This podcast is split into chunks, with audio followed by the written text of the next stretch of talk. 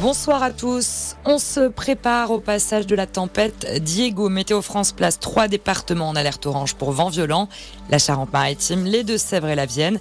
L'épisode doit débuter demain en début d'après-midi avec des rafales de l'ordre de 80 à 110 km heure. Euh, dans l'actualité également, l'enquête se poursuit dans l'affaire du rappel des produits Kinder. La société Ferrero indique que des salmonelles avaient déjà été détectées le 15 décembre dernier dans le site de production d'Arlon en Belgique, une date bien antérieure au rappel des produits Kinder. En France, on a découvert 21 cas de salmonellose à la consommation de ces chocolats.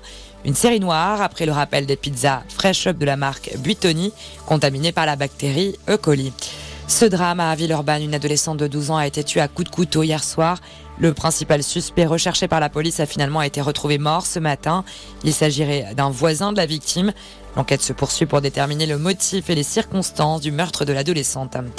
Un tweet qui ne passe pas, la France a convoqué cet après-midi l'ambassadeur de Russie après sa communication sur les exactions à Boutcha. Un tweet depuis retiré sur lequel on pouvait voir une photographie de plusieurs journalistes présents à Boutcha avec ce commentaire plateau de tournage. Moscou dément catégoriquement être à l'origine des crimes dans la ville ukrainienne et parle de falsification des images. Et pendant ce temps-là, sur le front, l'offensive russe ne faiblit pas, en particulier dans l'Est. Les autorités estiment que c'est la dernière chance pour les civils d'évacuer la zone prise en tenaille par l'armée russe.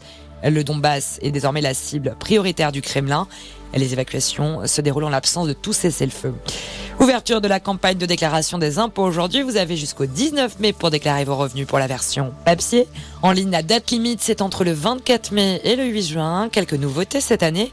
Le barème kilométrique est revalorisé de 10% ou encore vous pouvez déclarer vos frais de télétravail. Merci d'être avec nous. Belle fin d'après-midi à tous.